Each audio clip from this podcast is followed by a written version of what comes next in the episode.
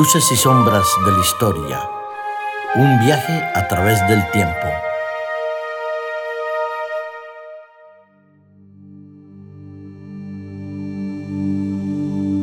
Viajamos en el tiempo, transcurrimos a través de los kilómetros que nos separan entre un lugar y otro y siempre nos encontramos con un maestro, un buen maestro. Indudablemente está hablando quien os acompaña en cada emisión, Paco, pero sobre todo porque queremos presentar al buen maestro Darío.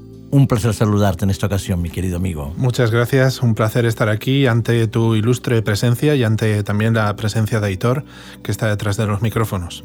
Pues un placer a todos. Hoy vamos a abordar una parte de la historia que está muy vinculada con las creencias religiosas, y las promesas de la palabra de Dios. Pero también investigaremos y trataremos de comprender qué fue lo que sucedió hacia el año 70.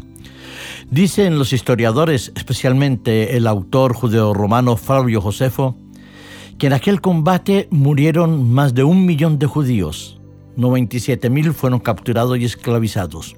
Hoy en día se habla de 600.000 muertos y 1.300, un millón, perdón, 300.000 judíos capturados. ¿Qué fue lo que pasó? ¿Quiénes son los protagonistas de esta enorme y triste batalla? Y forma parte, indudablemente, de otro conflicto mucho más grande. Darío, ¿qué época y de qué personajes vamos a hablar hoy? Pues estamos hablando de una época victoriosa para el Imperio Romano, pero también una época triste para el pueblo hebreo, el pueblo judío, porque en aquellos momentos pues perdieron una de sus más valiosas joyas, tanto arquitectónicas como espirituales.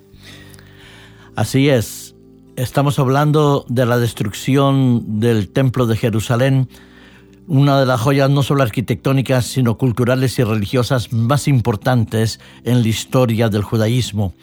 Un templo que fue reconstruido por Herodes, pero que sin embargo a través de la acción de Tito Flavio Sabino Vespasiano, nos encontramos con su ruina y con su fin. Es una de las guerras judeo-rumanas que se vieron confrontadas durante unas décadas. Sí, mira, tú sabes que yo trabajo en un colegio cristiano. Sí. Y durante mucho tiempo, pues eh, ha habido, pues épocas difíciles en las cuales pues eh, falta de alumnos o a veces las leyes nos favorecen y a veces las leyes pues nos perjudican.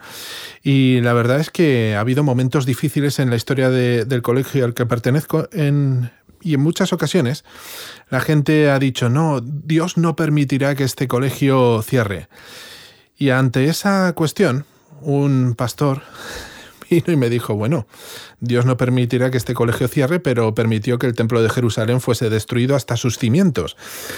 Entonces, eh, esto me hace pensar mucho en la labor que hizo Tito, pero sobre todo, sobre todo, en la labor que realizó Dios con su pueblo. ¿Qué es lo que pasó? Es un enigma muchas veces para los creyentes comprender la acción de Dios cuando pensamos en la protección total, absoluta, y sobre todas personas, sobre todo ser, eh, sobre su pueblo, y sin embargo, como tú dices, constatar que algunas veces Dios permite que pasen acontecimientos negativos y nefastos en la historia de uno, en la historia de la iglesia, en la historia de su pueblo, para poder aprender lecciones importantísimas sobre la confianza y la fidelidad. Eso lo que pasó y Tito en ese momento pues un instrumento muy negativo, muy positivo para el Imperio Romano indudablemente, pero negativo para la historia del judaísmo. Tito aprovechó la división que había en el pueblo romano y la verdad es que la división era bastante grande y estaban eh, las facciones del pueblo hebreo estaban peleadas, peleadas entre sí y la verdad es que se acordaban de todo menos de Dios. Y Tito aprovechó esa cuestión también. Eh, hizo todo lo posible para destruir hasta los cimientos el templo de Jerusalén, porque se habían opuesto en, un sitio que hicieron a la, ciudad de Jerusalén bastante, bastante fuerte y se habían opuesto con gran resistencia. Cuando se hace un sitio a una ciudad, un, cerco a una ciudad, mm, durante mucho tiempo los soldados cuando entran arrasan a sangre y fuego. Y eso que Tito les había dicho que no lo hicieran. Pero bueno, el botín que consiguieron fue paseado por las calles de Roma y, bueno, algunas reliquias como el candelabro de los siete brazos, el Talmud o, o la Torá fueron paseados como grandes triunfos de, aquel, de aquella conquista de Jerusalén. Yo me imagino lo que sucedió en aquella época. Eh, Tito con 600 60 mil soldados profesionales que hacen ese cerco tremendo sobre la ciudad de Jerusalén y después ver el pueblo judío pasear sus reliquias eh, santas, sagradas, en medio del imperio romano, ha de ser un shock tremendo, sinceramente, un sufrimiento profundo. Sí, la verdad es que todo eso fue aprovechado por el emperador Tito para fortalecer aún más su presencia en todas las fronteras del Imperio Romano y aportó al arca de Roma, a las arcas de Roma aportó un gran valor, no solo en oro y en plata, sino también en valor espiritual, que hizo posible que mucha gente, mucha gente creyese en Tito, no solo como un emperador más, sino como un emperador casi Dios, ¿no? De hecho, a su muerte lo deificaron. Sí, es lo que eh, consideraron un máximo emperador, ¿no? Sí. A niveles quizás como otros pocos emperadores romanos. Como Augusto, por ejemplo. Exactamente, como Augusto. Bueno, eh, de Tito hemos estado hablando, esa destrucción, esa lucha con el judaísmo, que fue en realidad una serie de revueltas eh, que hicieron el pueblo de Israel hasta la caída de Masada, la última gran fortaleza de ellos. Pero Tito también se le conocieron por muchas otras cosas. Fue conocido por, sí, a pesar, una gran actitud. A pesar de que su reinado fue eh, muy corto, fueron dos años nada más, era el hijo favorito de Espasiano y bueno, en estos dos años logró iniciar algunas obras públicas como la, la obra del Gran Coliseo, el Coliseo Flavio, el anfiteatro Flavio, que hoy conocemos como el Coliseo y que aún perdura en el tiempo. Y lo terminó su hermano, su, hermano de triste recuerdo, Domiciano, que, duró bastantes más años que él en el poder, pero a cambio de, sangre, fuego, conspiraciones, asesinatos y, muchas otras cosas que mantuvieron a Domiciano en un, en un reinado de poder y de terror sobre todo. Pero Tito, inició esa serie de obras tan grandes y tan fastuosas con un solo propósito, y era el propósito de establecer mayor paz y mayor seguridad en el imperio. Bueno, eh, es un poco como contradictorio eh, el querer hacer grandes obras y teniendo al mismo tiempo tan poco espacio de tiempo para poderlas realizar. Se rumorea, algunos, algunos historiadores eh, contemporáneos dicen que murió de fiebres, pero también dicen que fue envenenado por su hermano Domiciano. Entonces esto queda ahí que no se sabe muy bien qué es lo que pasó. Bueno, quizá volvamos un poquito, si lo permites, al Coliseo romano, porque sigue siendo un emblema hoy de lo que queda, de lo que queda. ¿Qué, qué acontecimientos eh, o por qué motivos ese coliseo fue establecido, que fundado, creado y levantado de esa manera? Pues Tito quería otorgar a Roma algo por lo cual se la recordase. Ya lo había hecho Nerón con la Domus Aurea, eh, la residencia imperial, y algunos otros anteriores a, Tito pues habían construido grandes avenidas, eh, habían construido templos en el foro y entonces Tito pues quería construir algo grandioso que perdurase en el tiempo y que fuese construido también en muy pocos años. Y ahí pues entran las obras del Coliseo, que por cierto, para construirlo eh, se cargaron algunas cloacas que tenían, porque los carros que llevaban los sillares hasta, hasta el anfiteatro pues pesaban mucho y las cloacas en aquel tiempo pues estaban bastante endebles, así que tuvieron algunos problemas con las aguas fecales. Sí, me imagino lo difícil y lo complejo que fue poder levantar eh, ese coliseo. Hay un arco eh, que está situado en la Vía Sacra, en el sureste del Foro Romano, que es el arco eh, de Tito, hecho a su homenaje para recordar sus entradas triunfales. Sí, y ahí podemos ver también en bajo relieve algunas de, sus victorias conseguidas en, vida, que fueron, que fueron muy poquitos años, pero bueno, él eh, hizo posible que el Imperio Romano tuviese un poquito más de poder y de paz. Y en, y en ese anfiteatro, donde hicieron que luchasen muchos esclavos que consiguieron en las guerras. En ese anfiteatro tuvieron las batallas mayores que se pueden haber imaginado en la historia de la humanidad. ¿Sabes lo que hacían?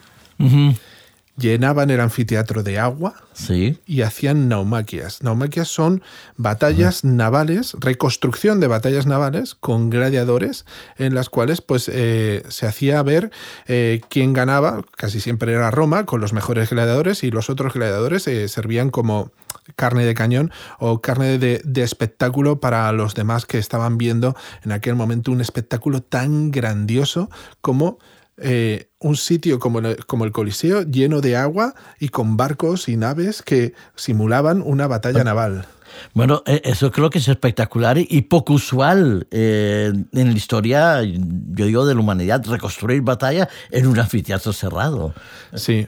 Luego Domiciano eh, ideó algo un tanto más peculiar y era que no se hicieran más naumaquias allí y dotar al anfiteatro de unos subsuelos, de unos subterráneos, en los mm. cuales pues, eh, se almacenaban fieras y, esclavos dispuestos para morir y algunas veces cristianos también. ¿eh?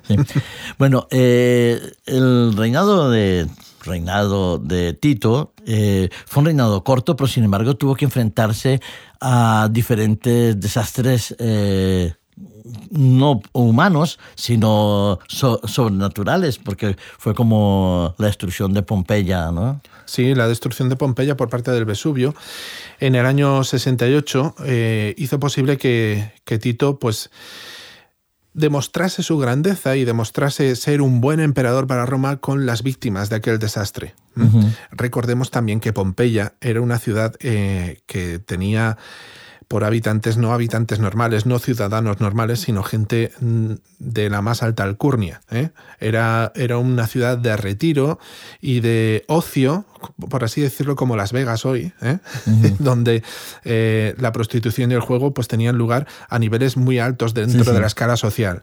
Entonces, que Tito favoreciera a las víctimas de aquel sitio, eso también le, le engrandeció. Le engrandeció porque los patricios que habían sido víctimas hicieron todo lo posible para apoyar a Tito en cuantas cuestiones del Senado tuviera posibles. Pero fíjate, esa actitud de Tito de ayudar a la gente que estaba, bueno, sujeta a una gran tragedia eh, personal, familiar, eh, económica, también se ve eh, en la actitud que tuvo él en el incendio de Roma que pasó... En el año 70. Sí, en el año 70 Sí, en el, incendio de Roma, que tristemente eh, Roma ya había sufrido otros incendios, el más famoso de ellos el de Nerón, pues eh, hizo todo lo posible también para favorecer a las familias que habían sido víctimas, pero hizo algo más, que era que todas las construcciones nuevas que iban a tener lugar en Roma no podían tocarse las paredes y eso no ayudaría a propagarse el fuego en años venideros. Y eso fue también algo muy bueno. Los barrios nuevos que se hicieron a partir de la época de Tito eh, sufrieron menos incendios porque era mucho más difícil que se propagasen.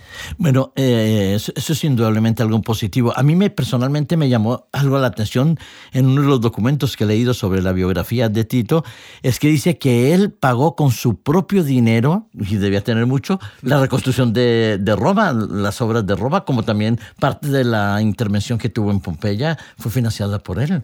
Sí, de hecho levantó planos, hizo, hizo planos de la ciudad que hoy en día pues prácticamente se han perdido todos, pero algo nos queda en, cierta pared de Roma en la cual pues los historiadores han hecho la reconstrucción de lo que podría haber sido la Roma antigua, ¿eh? la Roma de la época de Tito, y eso nos ha servido mucho para saber hoy en día cómo son eh, cómo fue la ciudad de Roma y lo hemos podido ver en muchas ilustraciones de maquetas o en algunas películas que hemos podido ver la Roma reconstruida de manera artificial, pero hemos podido verlo. Bueno, mm, eso creo que nos ayudará a comprender mejor los personajes de la historia. Hay algo que mencionaste hace un momento de pasada sobre un, hermano, el hermano pequeño de él, Domiciano. Mm. ¿Podrías eh, presentar un poquito cómo fue su reinado, qué fue él, cómo intervino en la vida de Tito, cómo influyó en la vida de Tito? Pues eh, casi que influir en la vida de Tito influye en la muerte, ¿no? Porque todo el mundo piensa que, que Domiciano le envenenó. Aunque ya digo que algunos historiadores piensan que Tito también murió de ciertas fiebres. El caso es que Domiciano era, eh, no era el hijo predilecto de Vespasiano, sino que más bien eh, temía Vespasiano que, fuese este, este tema de Domiciano algo algo pues que se le escapase de las manos, como así fue, porque Domiciano instauró un periodo de, de terror en el cual pues eh, Intentó pacificar las fronteras haciendo pactos e incluso pagando al rey de, la Dacia, de Cébalo, pagando cierto, cierto dinero y ciertas cantidades de oro que poco a poco fueron arruinando a Roma. Cada vez que alguien decía que Roma estaba arruinada, pues Domiciano hizo todo lo posible para asesinarlo e incluso instaurar un poder de, de terror que hizo que todo el mundo en Roma fuese siempre mirando a ver quién podía levantar falso testimonio, porque solo con un falso testimonio ibas, ibas, a la muerte segura o a la cárcel. Entonces, eh, Domiciano vivió rodeado de la guardia pretoriana y esa guardia pretoriana pues hizo imposible la conjura que finalmente mató a Domiciano 15 años después de subir al trono, después de la muerte de Tito. Bueno, ese es lo más aceptado. Bueno, fue un un asesinato. Una conjura en toda regla. En, toda la regla. Algunos dicen que murió por, cosas naturales, pero lo mayormente aceptado es eso, la conjura que hicieron sobre él. Pero en algunos momentos se ha hablado que también que algo eh, extraño pasaba en el cerebro eh, de Tito. Uf, esa es una leyenda, una leyenda que viene en el Talmud y que habla de que en el cerebro de Tito, cuando Tito conquistó Jerusalén, Volvemos a ese, a ese año 70, ¿eh? cuando Tito conquistó Jerusalén y destruyó el templo, eh, parece ser que Dios puso en su cerebro un insecto que le entró por una de las fosas nasales, o por un gusano, dicen. O, por, o por el oído y que ese insecto hacía eh, que la vida de Tito fuese imposible. Eh, algunos historiadores relatan que Tito oía como el repicar de un martillo de un, herrero dentro de su cabeza e incluso contrató a herreros para que hiciesen ese, repicar de martillo sobre el yunque delante de él y así apaciguar el sonido que escuchaba dentro de su cabeza. Pero eso no, no le quitó de su terrible final y la verdad cuando dice, según la leyenda, le abrieron el cerebro, le abrieron la cabeza a Tito, vieron que eh, había ese insecto había crecido hasta el tamaño de un pájaro pequeño dentro de su cerebro. Pero eso forma parte, como tú dices, de los mitos y leyendas que la historia de la humanidad eh, se puede dar. No ha sido ni comprobado ni tampoco se puede certificar. Pues son muchas de las leyendas que los seres humanos construyen para poder encontrar una explicación o un consuelo frente a su sufrimiento y a su desgracia.